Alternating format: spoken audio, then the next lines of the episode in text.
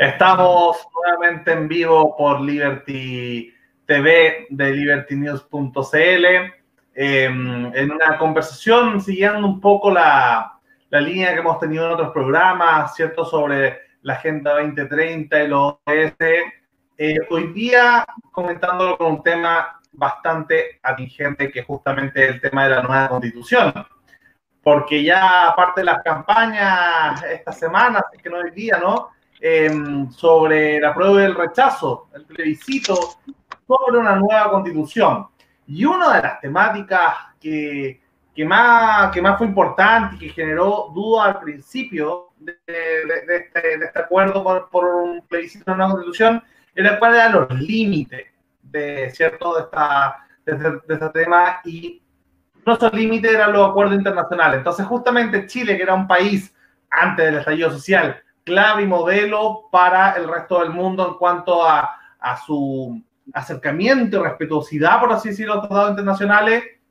Hoy día vamos a ver cómo se adapta la Constitución, cuáles son los, los limitantes que tienen con respecto al tema internacional. Así que bueno, estamos con unos grandes invitados, justamente, bueno, con, conduce conmigo Beatriz Sotomayor, psicóloga. Eh, redactor en jefe de Liberty News, y nos acompaña hoy día la Sole Covarrubias y Gerard Oliver. Eh, Gerard Oliver, que hoy día nos va a hacer ¿cierto? Esta, esta, esta, presentación, porque él es abogado, magíster en relaciones internacionales, es profesor de Derecho Constitucional de la IEP, y bueno, es precandidato a alcalde, eh, ahí nos va a contar bien por dónde, eh, y es consejero regional de Bópoli de la región de Valparaíso. Y también nos acompaña eh, nuevamente ha estado otras veces en el canal la Sole, Soledad Rubia, que es directora provincial de educación de Santiago Oriente del Mineduc, ¿cierto? Y ver en qué, en qué tema esto se,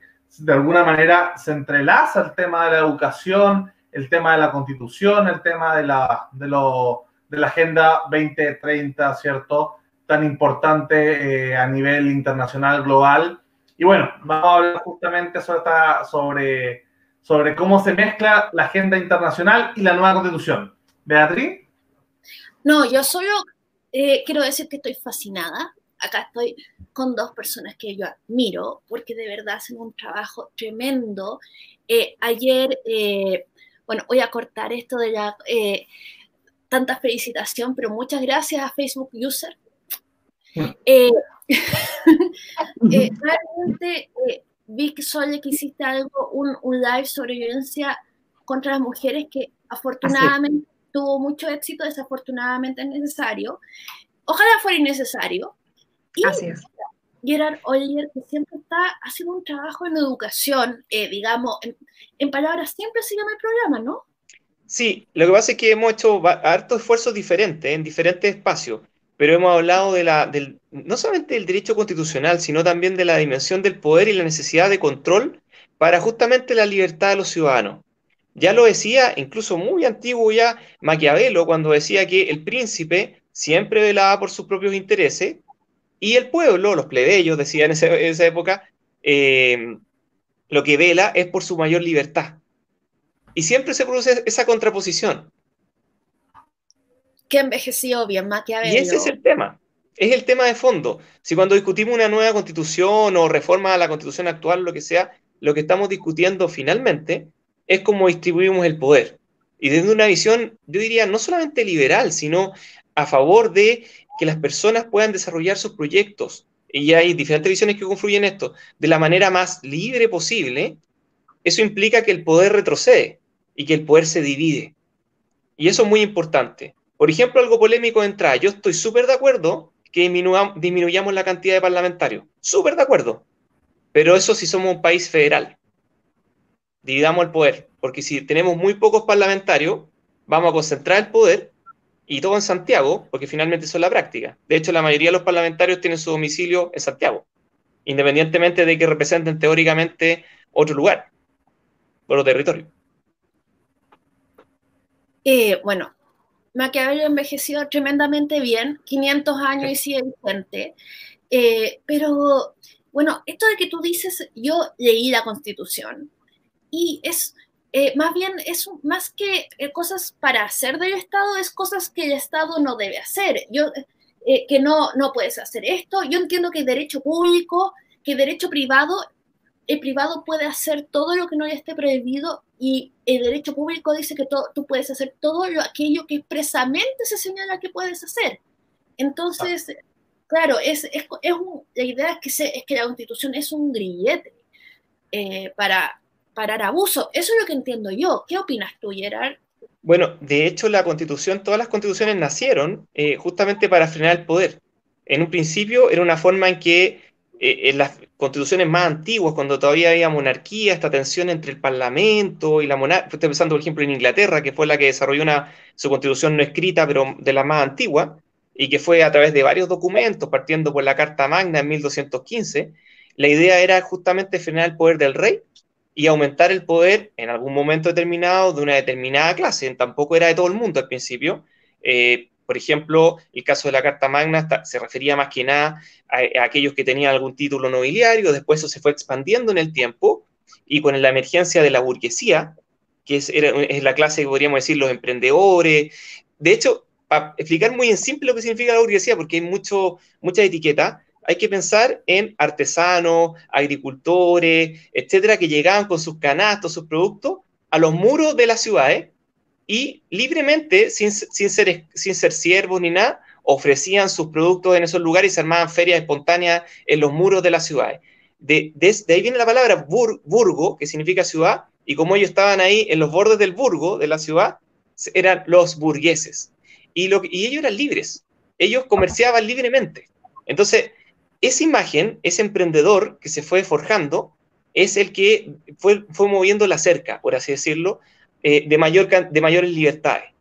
Eh, evidentemente también hubo otros grupos sociales postergados que participaron y que fueron ganando libertades gracias a este, a este grupo, la burguesía. Por ejemplo, en la Revolución Francesa ocurrió eso, en que también los sin pantalones, los sans culottes, que eran, podríamos decir, las personas más sencillas, que no eran, no eran ni emprendedores ni, burgueses, por así decirlo, pero que también participaron en, esas manifestaciones que luchaban contra, contra un poder que eh, era, era absoluto, digamos, eh, también aprovecharon ese espacio de libertad.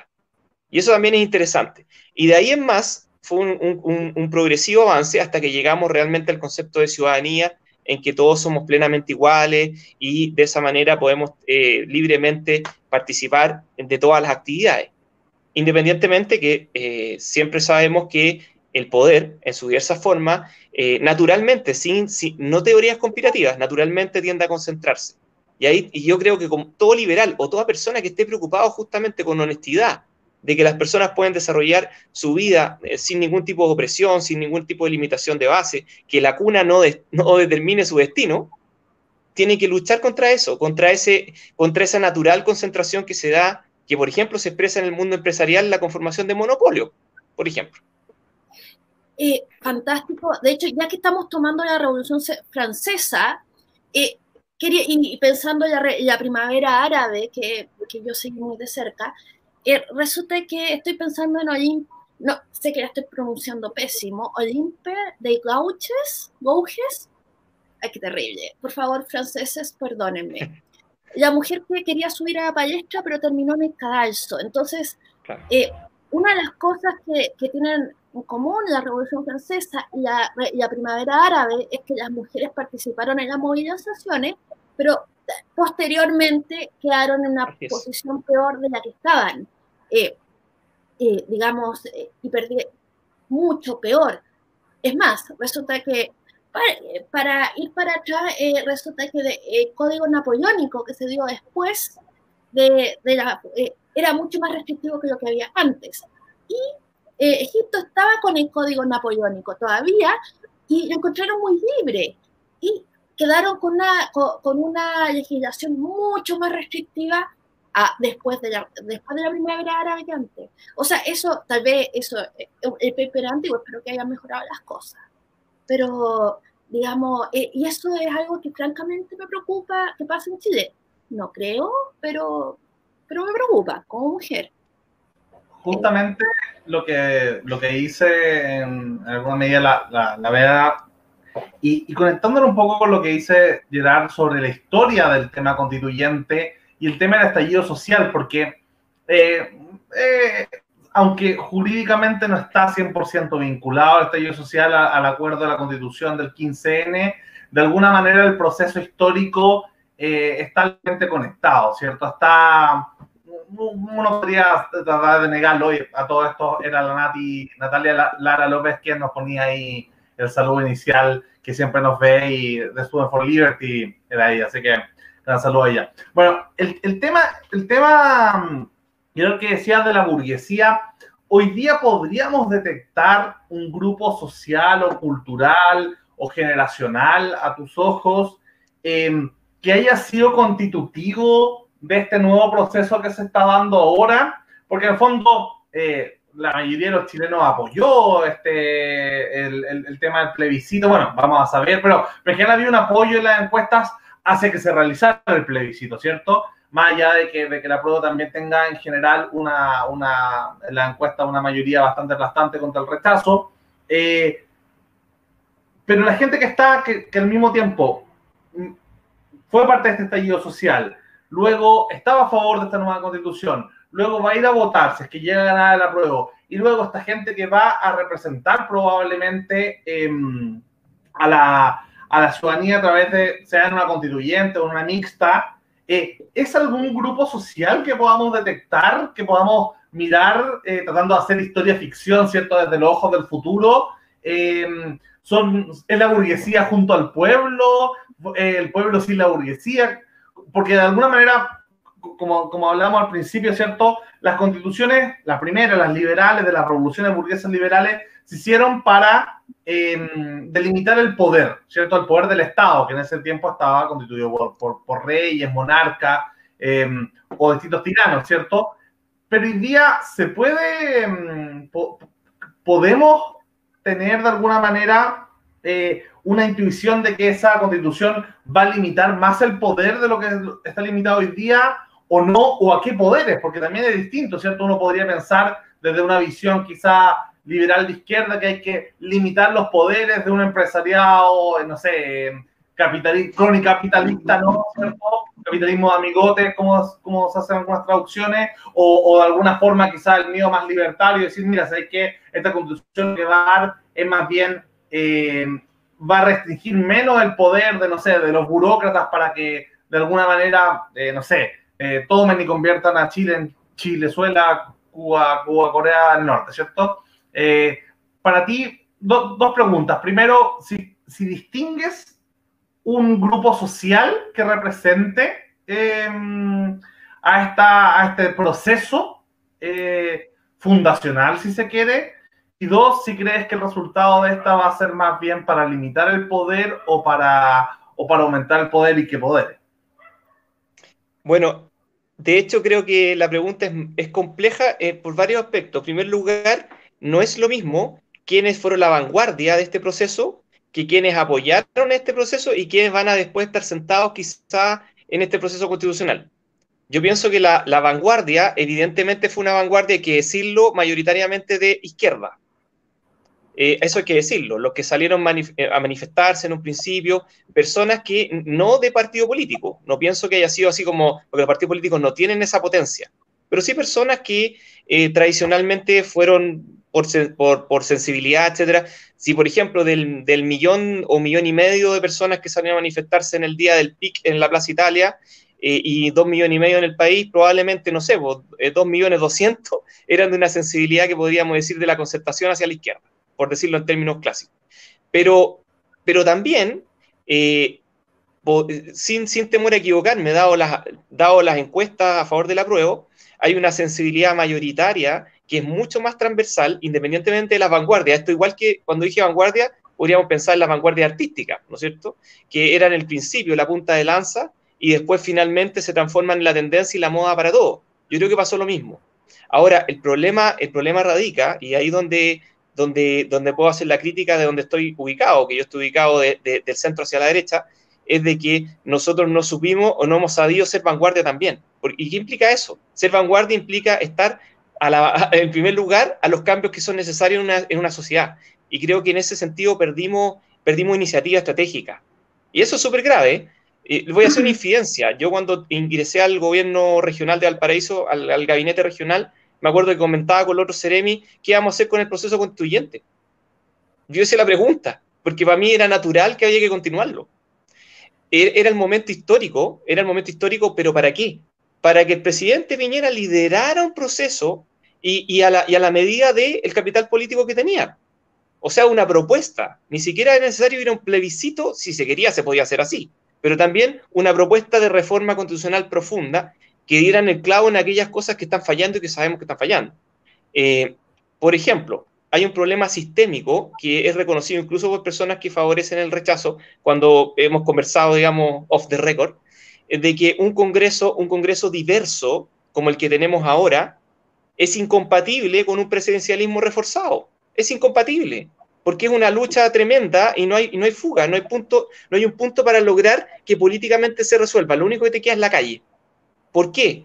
Porque el, porque, porque el Parlamento, el Congreso es impotente, no puede hacer nada, y el presidente no logra aprobar sus proyectos. En un, sistema parlamentario lo que ocurre ahí, vamos a elecciones nuevamente y nadie va a la calle. No hay violencia, no hay nada, se resuelve políticamente el conflicto. E, esto tampoco es un tema que solamente lo, conozcan o lo manejan o lo entienden personas que están por el apruebo. Andrés Alamán, el año 2016, fue a visitar a la presidenta Bachelet con un proyecto para modificar tres cuartas partes de la constitución, proponiendo un sistema semipresidencial. Entonces, hay conciencia del problema y ese es uno de los problemas. Pero no, pero, pero lo que pasa es que falta voluntad política porque ¿qué es lo que sucede? El poder tiene una dinámica de conservación, independientemente de las personas. Esto no, aquí no estamos hablando de un complot. Esas teorías conspirativas no funcionan. Esto no funciona si la realidad es más compleja. Simplemente afinidades de intereses impiden los cambios. Y eso está muy descrito. Hay, hay un artículo que escribió eh, Gerardo, Díaz, Gerardo Díaz Flores, eh, lo pueden ubicar por ahí, que habla justamente sobre la concentración del poder en Chile. Y, pueden encontrar además en el libro de Neil Ferguson algo bien parecido con el concepto de homofilia. Entonces, esto es así en todas partes, pero en Chile es mucho más grave.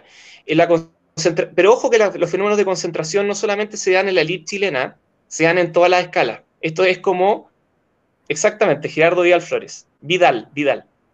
Eh, ah, sorry. Eh, los fenómenos de concentración se dan así como las, como las muñecas rusas. Si usted llega, tú, llegas a, a, los núcleos más básicos, tú encuentras que, que las personas en Chile eh, castigamos bastante la diferencia y estamos mucho más aclanados que en otras partes, por así decirlo. Somos mucho más, mucho más cuestionadores de aquellos que piensan distinto. Nos cuesta más integrarnos de esa manera que otras sociedades. Somos más cerrados, por así decirlo. Eh, no sé, una, una anécdota recuerdo que una vez hace como más de 20 años estuve en una toma y resulta que me dijeron, oye, ¿sabes qué? No, no vayas a dos cuadras más abajo porque ahí hay puros flightes. O sea, los fenómenos de segregación se dan en lo micro en Chile. Ese es un ejemplo, pero está descrito, digamos, en la literatura si lo quieres ver. Y respecto a la segunda, a la segunda pregunta de que cómo veo la, la respuesta a esto, creo que nuevamente los fenómenos de conservación del sistema van a jugar un rol. De hecho, está, está, el sistema está asegurado con los dos tercios. Eh, y también está asegurado con otro tema, que es lo que conversamos de récord con la, con la Beatriz, también con Lucas, el sentido de que cómo, cómo vamos a elegir a, esta, a estas personas que nos van a representar. Si es la mixta, tenemos claro que ya tenemos la mitad de los parlamentarios, y si no, y si no tenemos la mixta, tenemos el grave, no le diría peligro, porque es lo que, de que se reproduzca algo bien parecido, porque se eligen igual. Entonces, entonces yo pienso que es una posibilidad de hacer cambios, pero no hacer cambios violentos porque de alguna manera tampoco el sistema está en un momento revolucionario. Lo que hubo fue un, momento constitucional en una crisis que todavía continúa, pero no, no, estamos en un momento revolucionario como para que, de hecho, si fuera revolucionario no sería de esta, en esta dinámica. Las revoluciones eh, no, son, no son generalmente con votos, con procesos, son de, con otra dinámica bastante más violenta e implican un desalojo de una élite y llega y se instala otra. En este caso es la misma élite, los mismos partidos políticos, la misma estructura que está eh, recibiendo la presión del sistema y está siendo sensible a la presión del sistema y, va, y se van a producir cambios. Y yo creo, que se yo creo que se va a terminar con el sistema presidencial. Y otra cosa que podría ocurrir es que se termine con el Estado unitario, que es la segunda patita de este cuento. Y creo que es súper importante que se termine con el Estado unitario porque eh, en este momento todo se decide en Santiago. ¿Ustedes saben que un recorrido de micro en Punta Arenas se decide en Santiago? Yo lo encuentro escandaloso. Yo lo encuentro escandaloso. No sé cómo. no sé si a ustedes no le impresiona, a mí sí. Y, eso hielo a todos los otros ámbitos. En todos los ministerios esto así. Y, eso es un escándalo. Eh, eh, quizás Sole quiera comentar al respecto algo, porque seguramente... Sí, sí la verdad es que, es que me hizo mucho sentido lo que Gerard dijo, sobre todo de, la segregación y de la diferencia tan grande que hay entre la política de izquierda y la política de derecha, eh, que hay un abismo bastante grande. Eh, creo que complot también hay.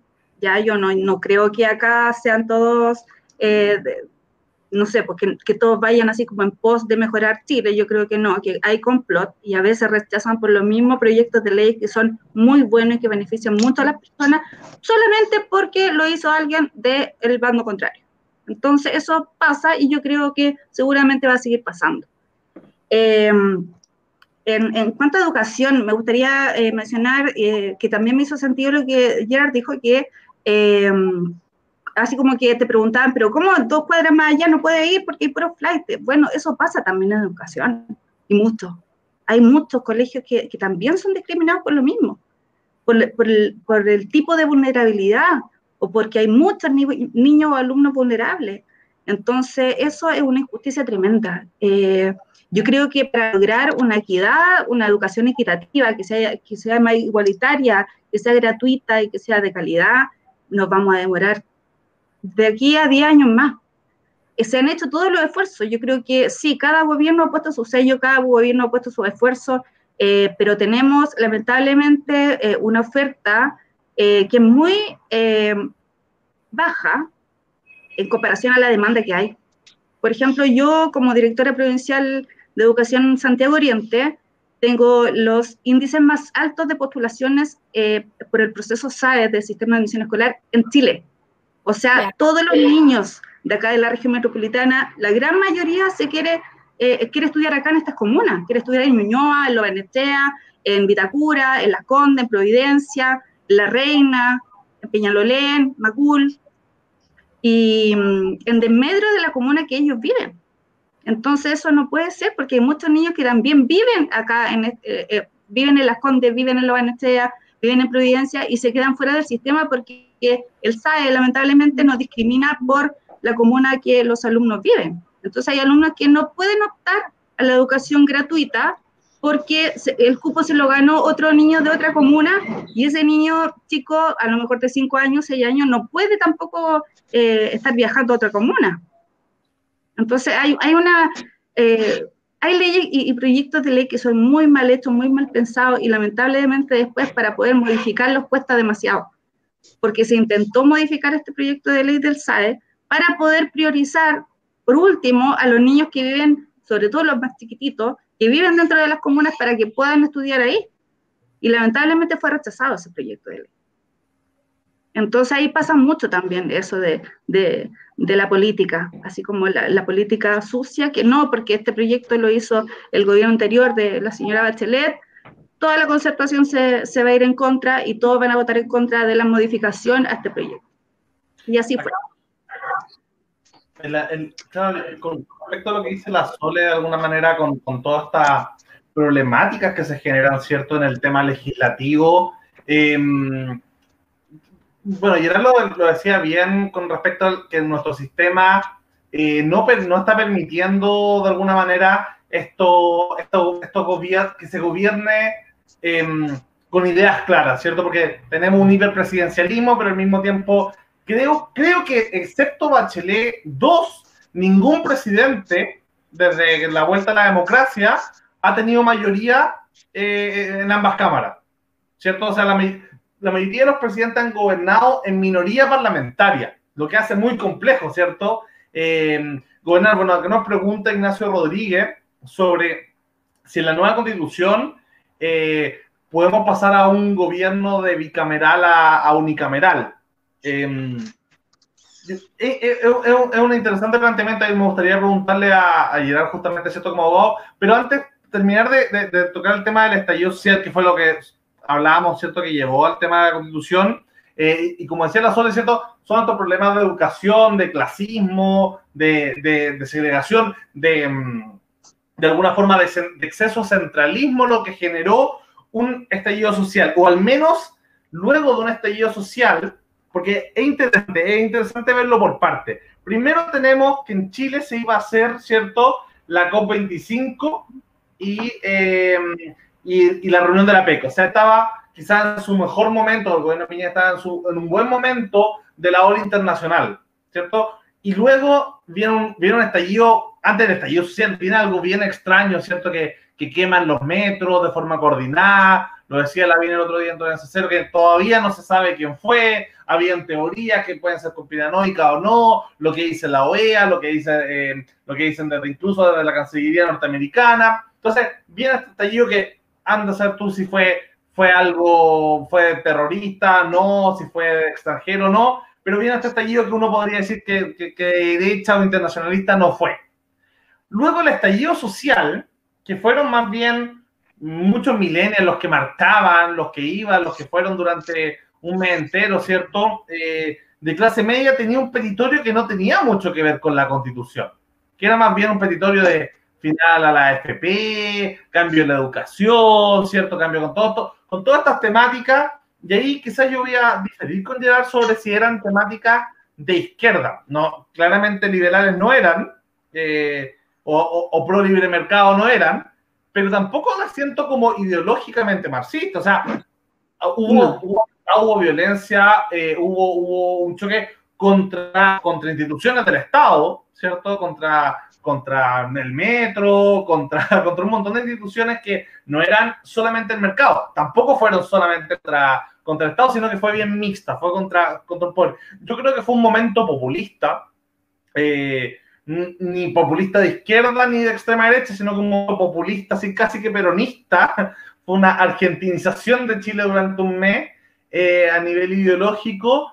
Y luego yo creo que ahí sí el mundo liberal, el mundo que, que decía Gerard, de este mundo institucional, eh, quizás más pensado, más reflexionado, en el calor obviamente de la, de la situación, logró llegar al acuerdo del 15N, casi un mes después de, de los atentados del 18 de octubre. Eh, y ahí sí hubo un consenso eh, liberal, socialdemócrata, incluso conservador, ¿cierto? Tuvimos desde Boric hacia la derecha, porque hacia la izquierda ni siquiera se quisieron sumar a este acuerdo. Encontraban que era la cocina, que era siempre, que era la élite, que no estaba tocando los temas del, reales del estallido, y hasta la U y hasta ya Van, Van ¿cierto? Firmaron. Entonces, fue un acuerdo bastante globalista, si uno quiere. Eh, muy diferente al petitorio de la calle y al mismo tiempo el petitorio de la calle también era muy diferente de lo que supongo, de lo que puedo intuir, de quien planeó eh, los atentados iniciales del 18 de octubre. Entonces, son tres momentos bastante diferentes. A mí me carga cuando, cuando las teorías conspiranoicas eh, mezclan los tres sucesos y aparte le agregan el tema de la prueba, como si lo, está, claro. estar por el apruebo fuera eh, estar a favor de la quema del metro, o sea, no tiene ningún sentido. Eh, son cuatro procesos con, con, con, elementos diferentes, como lo que decía la Bea al principio, las mujeres tuvieron la Revolución Francesa y luego no fueron parte de, no sé, de, de la institucionalidad que, que, que armaron los derechos del hombre y el ciudadano, ¿cierto? Entonces acá yo creo que, que hay distintos elementos que son, que son diferentes, son distintos grupos ideológicos, grupos etarios, grupos sociales, que, que, que, creo que habría que analizarlos por separado. Eh, y probablemente haya un cuarto, quinto grupo que va a ser quien termine sentado redactando esta nueva.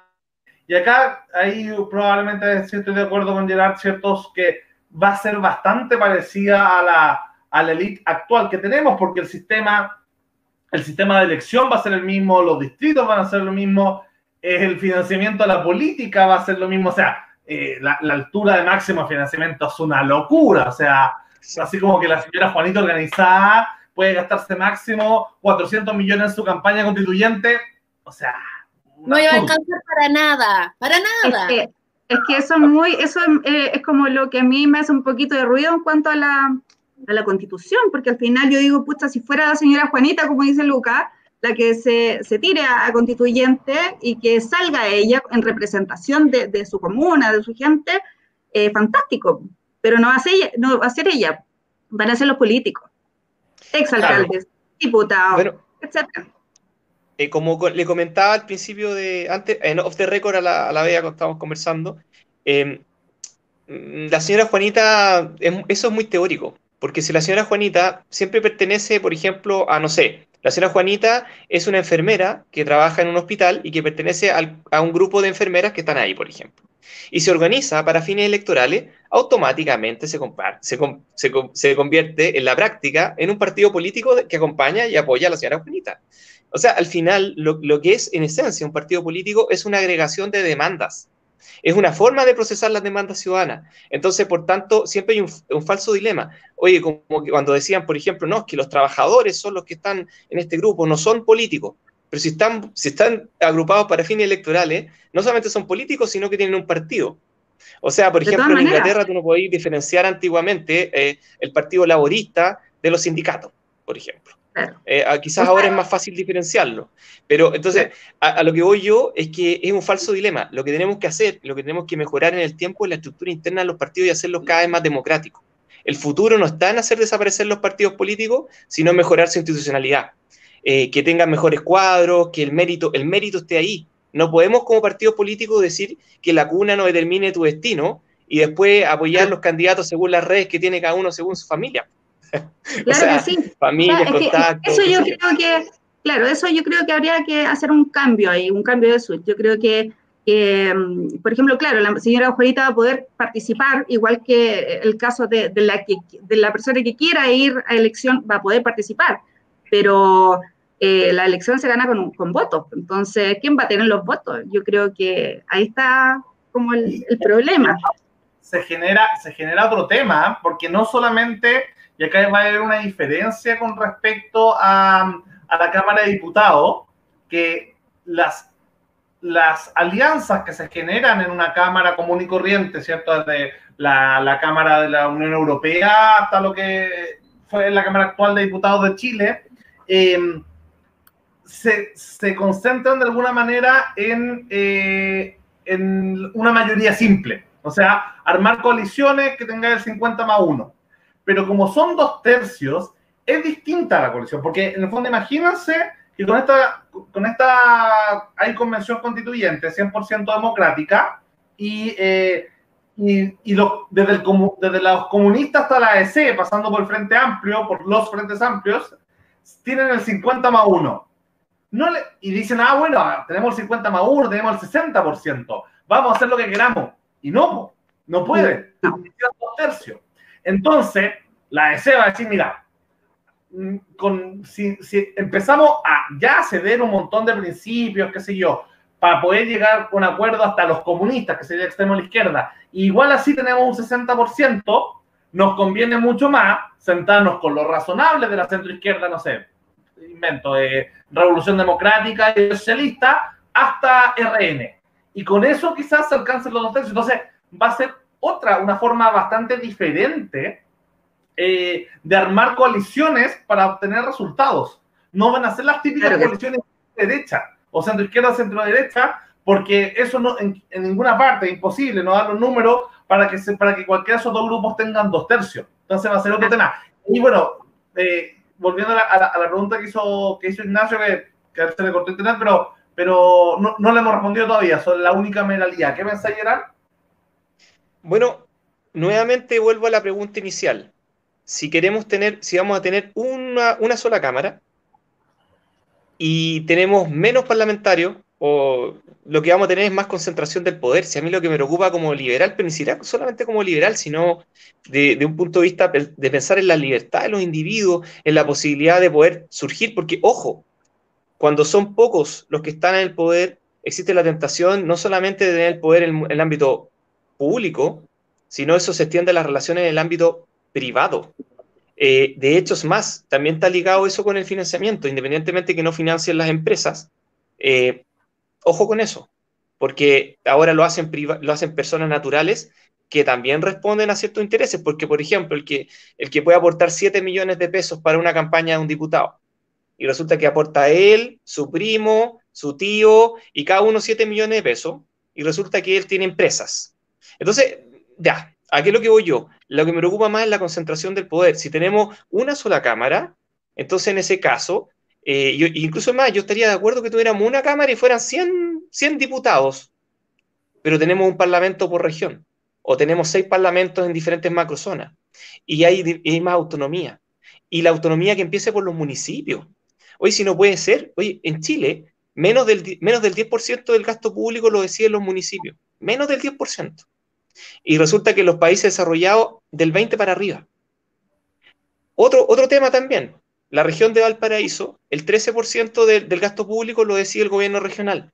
Pero eso es mentira también. ¿Por qué? Porque lo hace a través de los asesores de los diferentes ministerios, que son órganos desconcentrados de Santiago. O sea, miren, si ustedes toman cualquier Ceremi, los Ceremi reciben su sueldo y las instrucciones del ministro correspondiente, que, llega a lo, que, que en sus lineamientos gruesos, en las cosas importantes, resuelve esto en una conversación bilateral con el presidente de la República. ¿A qué es lo que voy con esto? Que tú lo reduces todo al Palacio de la Moneda. Y esto no me refiero al gobierno actual, me refiero a cualquiera, porque es el sistema presidencial reforzado que tenemos. Y eso además llevémoslo a la agenda legislativa. Imagínate tú si tenemos unicameral y tenemos solamente 100 diputados, por ejemplo.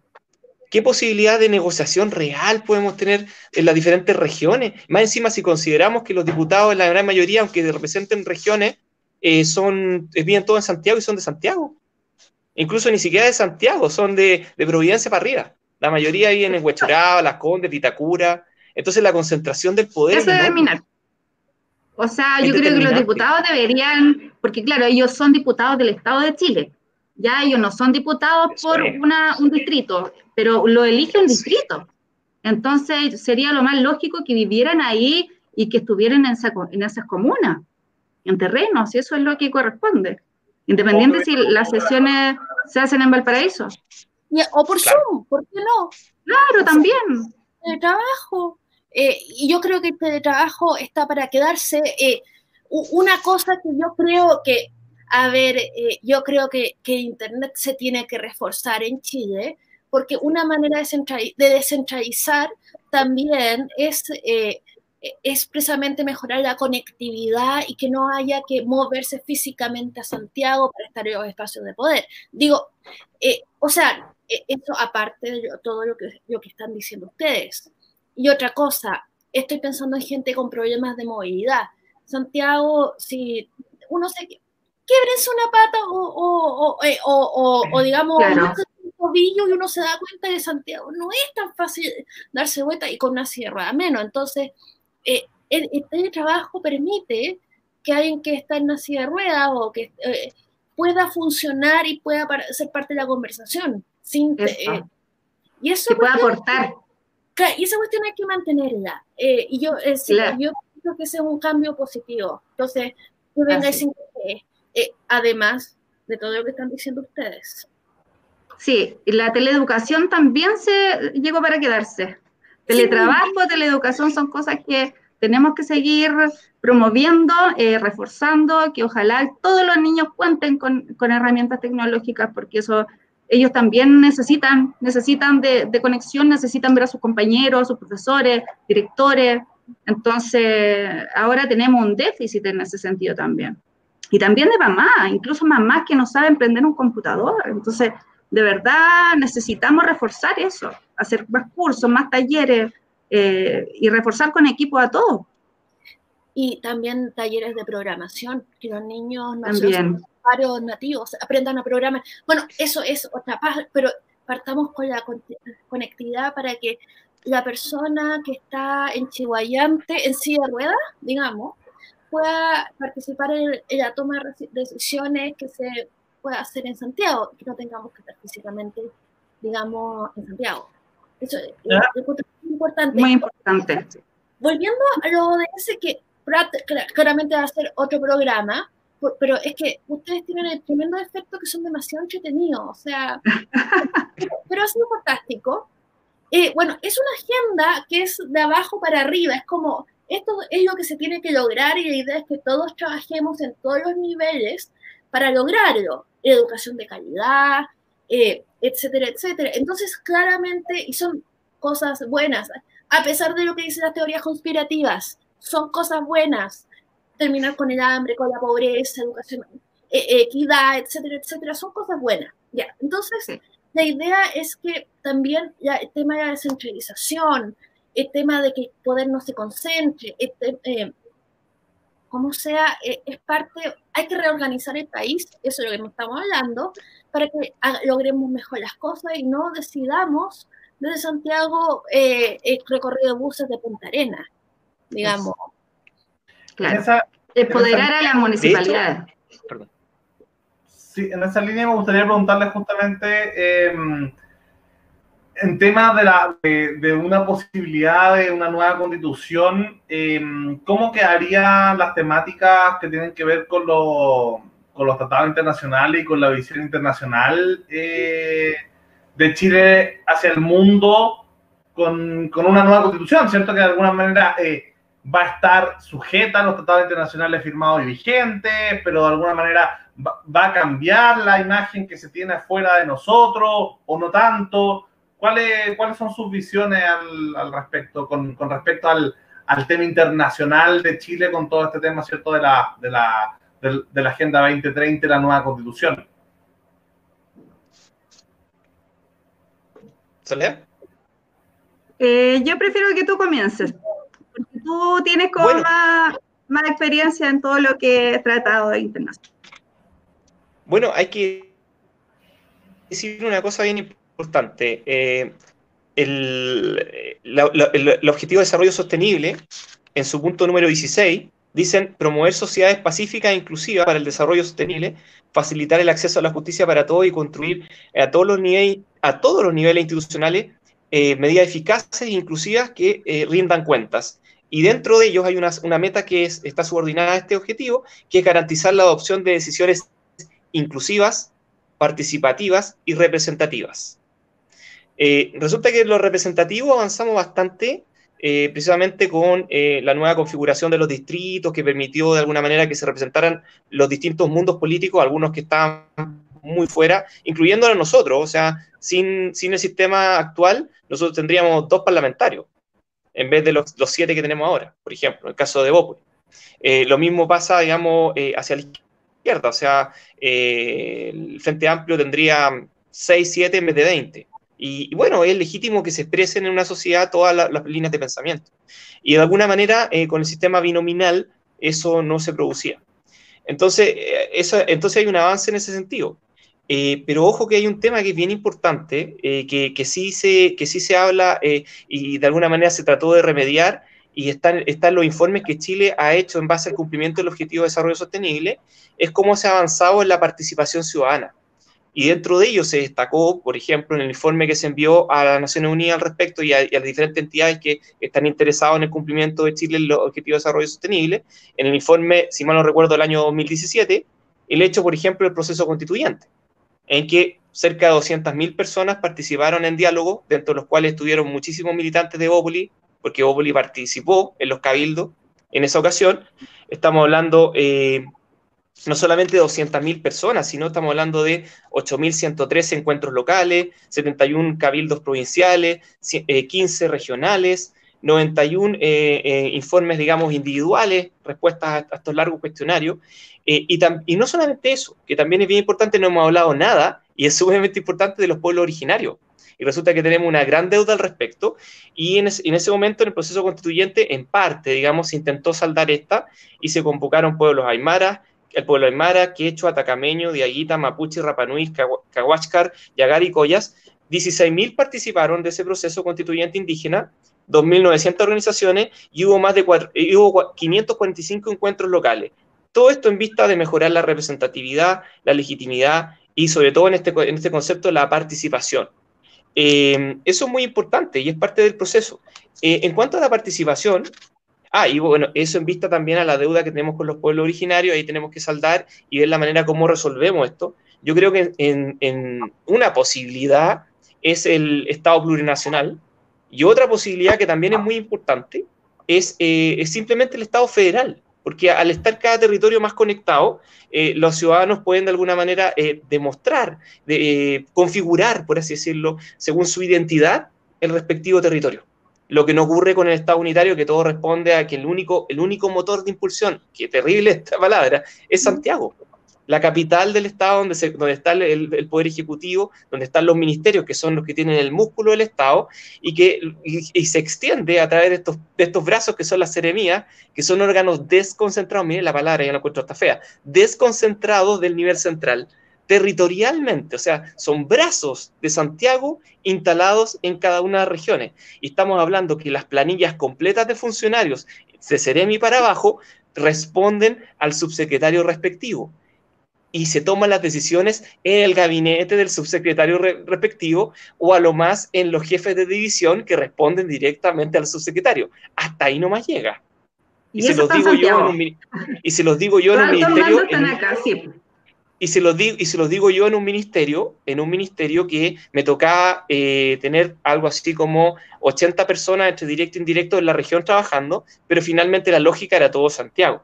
Entonces ahí nos encontramos con varios problemas y, además lo otro, pensemos en la participación.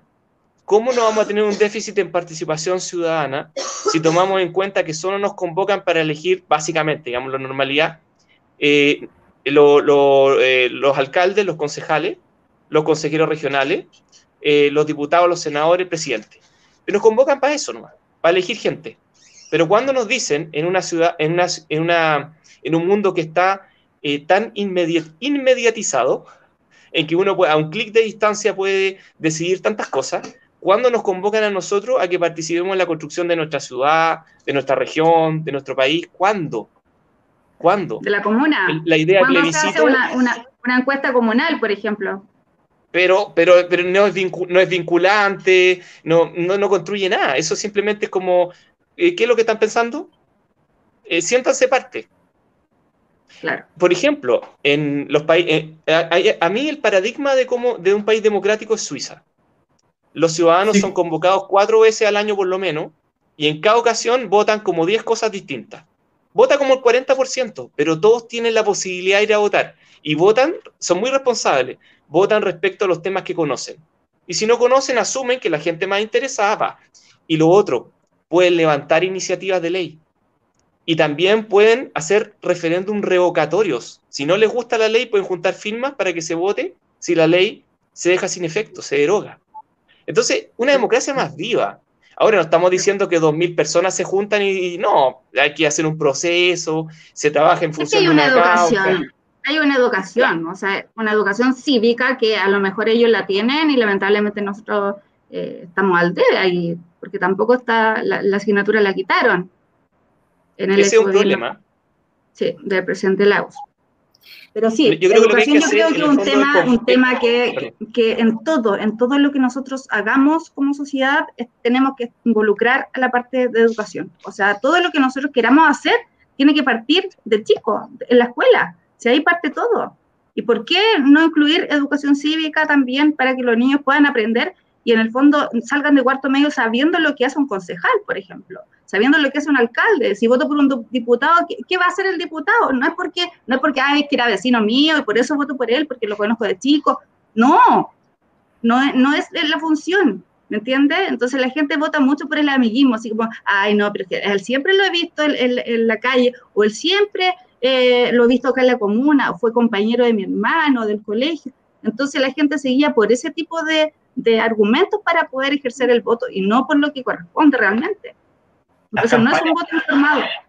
Y las campañas políticas son en general, si uno ve, los carteles son la foto, el eslogan, y en general uno no ve puesta, nadie se lee la, ni, ni, con los presidenciales se lee en el programa gobierno, menos lo van a hacer con el tema concejal. Entonces, al final es raro, es raro cómo se, cómo se vota, cómo se elige eh, y la desafección, las municipalidad, las elecciones municipales son las con las que menos gente se vota y son las más directas. Entonces, bueno, es un tema, es.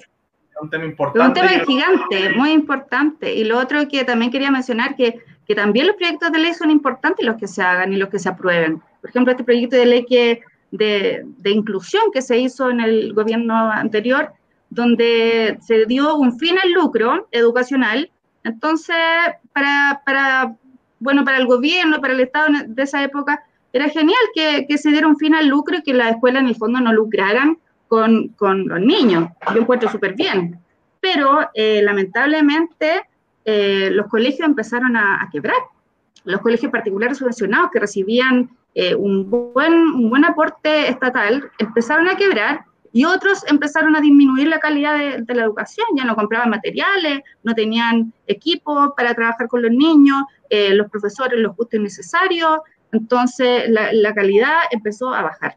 Entonces, justo con ese proyecto de ley que fue aprobado, empezó a bajar también la calidad educacional. Y eso también hay que tener mucho cuidado. Y ahora ningún sostenedor quiere hacer un colegio. O sea, tú vas y le preguntas a algún sostenedor de particular subvencionado si quiere invertir en otro colegio, te va a decir que no, que jamás, porque no, no les conviene.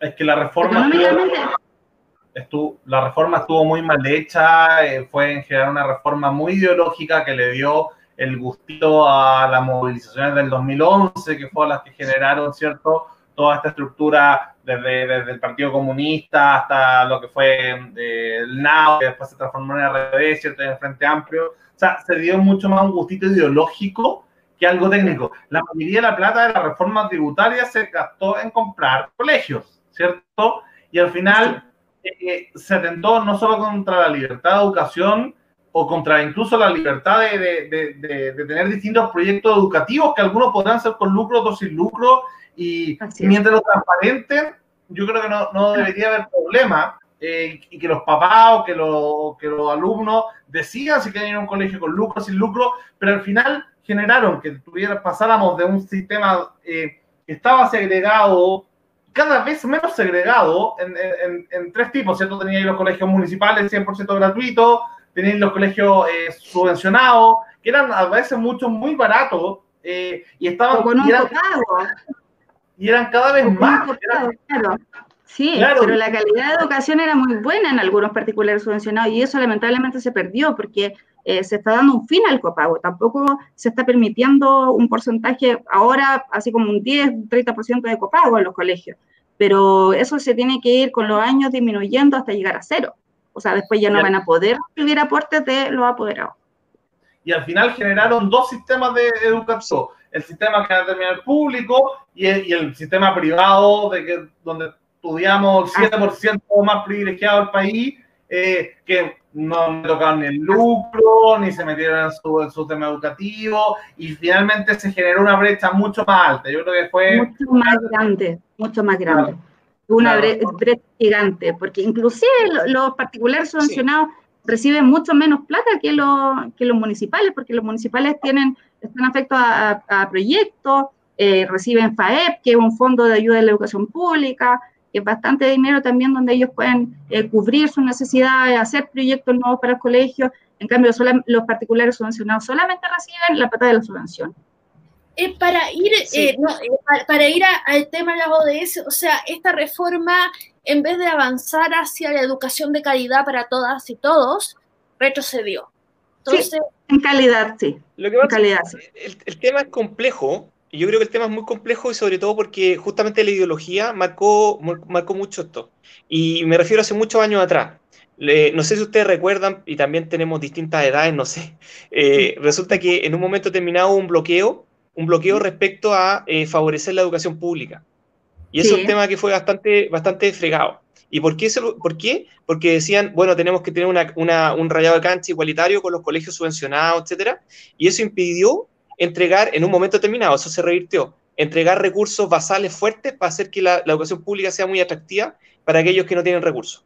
Y me refiero a aquellos que no tienen para hacer el copago y qué sé yo. Entonces, y ojo, y también por tema ideológico, siempre se, siempre se ha pensado el colegio público como un colegio que es absolutamente aséptico. Es un colegio que no puede ser un colegio religioso, un colegio que no puede ser masón, un colegio que no puede ser nada.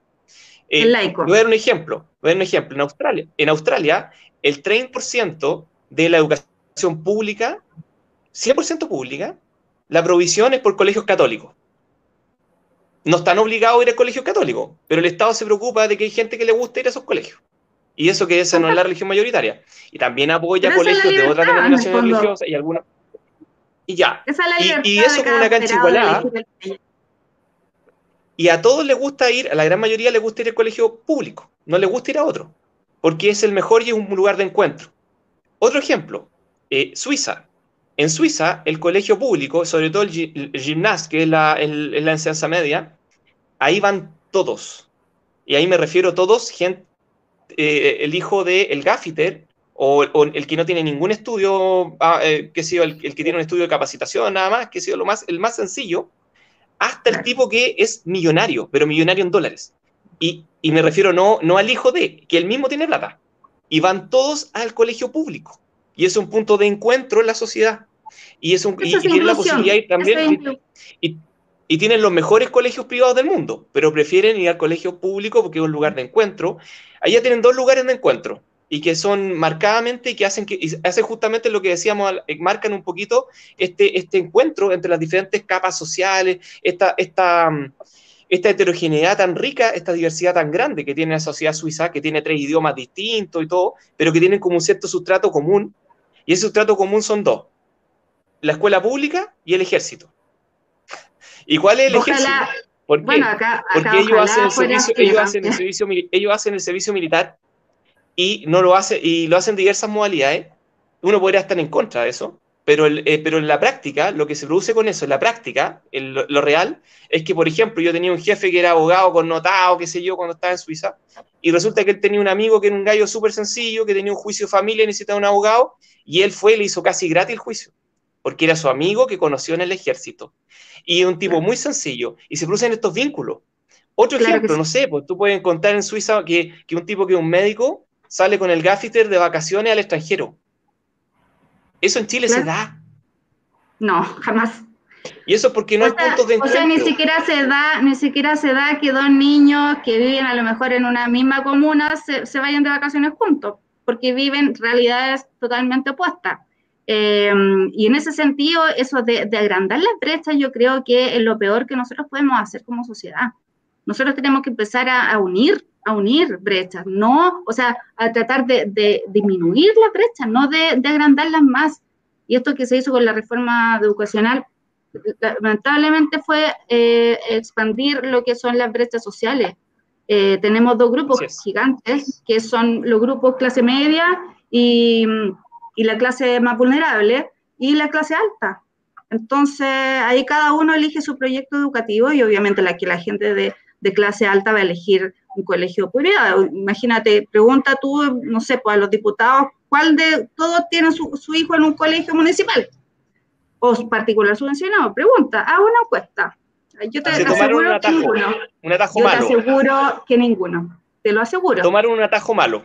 En vez de favorecer la educación pública, mejorar su calidad progresivamente para que sea más atractiva, incluso la gente no quiere ir a la privada, por ejemplo, para, encontrarse con otro y para tenerla mejor. Porque, ojo, ese es el tema. Eh, eh, la gente no va al colegio privado en Suiza porque el colegio público es mejor que el colegio privado que atiende necesidades especiales finalmente. Están llenos de extranjeros, hijos de embajadores, gente con plata, pero que no, pero que no se ha integrado a la sociedad, el que está integrado a la escuela pública. Claro, y debería ser, yo creo, como, como funcionario público, los funcionarios del Estado deberían tener la obligación de tener a su hijo en colegios estatales, y ellos votan proyectos de ley. O sea, ¿cómo, cómo si votan en contra, o sea, a favor de, de, la educación, cómo se están votando el proyecto de ley o realizando un proyecto de ley, cómo no van a, no van a vivirlo en su familia? Yo lo encuentro totalmente...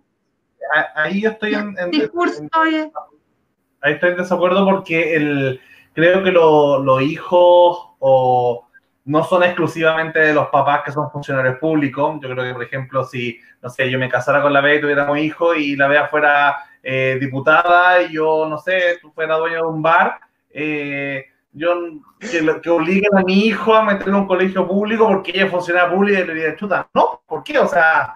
No, claro. Eh, yo creo que sería consecuente yo creo, en un rol de diputado, yo creo que sí. Yo creo que en un rol de, diputado o senador o alguien que vote un proyecto de ley, yo creo que sí. Yo creo que debería ser obligatorio. Ahora, siempre y cuando tú estés a favor de la educación pública. Yo, justamente, por ejemplo. Sí, de todas maneras estoy a favor. En, la, en la. Yo fui candidato. Yo tengo a hijo en un colegio público. Yo fui candidato a la, Eso. de, de la Universidad Católica justamente en el año de la reforma de la educación, en 2014.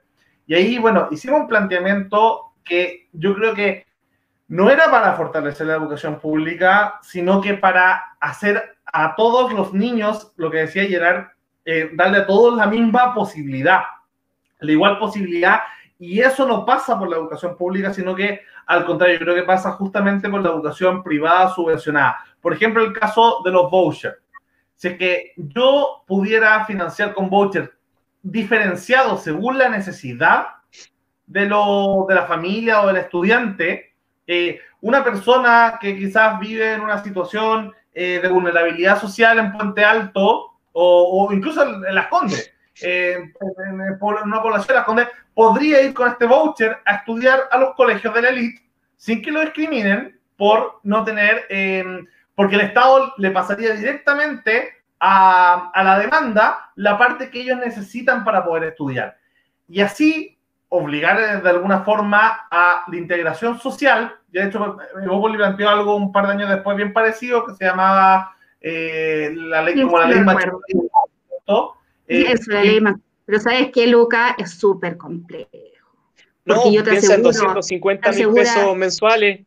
No, no, no es financiado por el Estado. no, no, no, es por el ámbito económico. De hecho, acá en Las Condes el alcalde financia a niños eh, colegios privados pero es por no, el pero piensa, por ejemplo, en la, en la, totalidad. Sí, pero es por el ámbito social.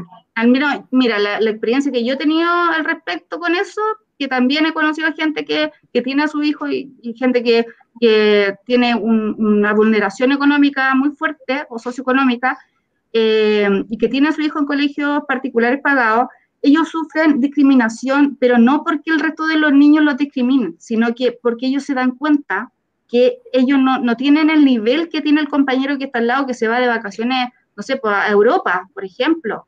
Eh, cuando ellos ni siquiera, ni siquiera pueden optar a tener una piscina en la casa. Entonces, para ellos que tienen una inmadurez porque son niños, a ellos les cuesta mucho. Les cuesta Pero justamente lo que decía Gerard sobre la integración, porque de alguna manera, mira, no podemos esperar a que todos tengan piscina en la casa para que vayan al mismo colegio, ¿cierto? De todas maneras. Pero cuando es un niño dentro de un curso, se nota. Ah, por lo mismo, yo creo que tiene que ser la integración, tiene que ser total. Eh, y que haya 10 niños que tienen piscina olímpica en su patio, y 10 niños que se manguereen, y 10 niños que tengan una piscina afuera, pero, pero en el fondo tiene Sería que maravilloso, haber, sería maravilloso. Tiene que haber diversidad dentro de cada proyecto educativo, diversidad social sobre todo, o sea, la, el bolsillo no tiene que ser en ningún caso un invento para que la gente estudie en ningún proyecto educativo que ellos quieran. Yo creo que eso, yo creo que ahí sí es una responsabilidad del Estado ayudar a, la, a, la, a, la, a la oferta, financiar directamente la oferta para que pueda acceder a la demanda que ellos quieran y que no, y, lo más peligroso, porque esto lo hizo harto el Frente Amplio, sobre todo en las universidades y la reforma bueno de Bachelet, que querían de alguna forma decir, no, mira, sabes que este proyecto educativo, si tú eres una persona de, de, bajos recursos, tú no puedes estudiar en la Universidad de los Andes, porque es una universidad católica. Eh, y nosotros solo queremos financiar proyectos laicos.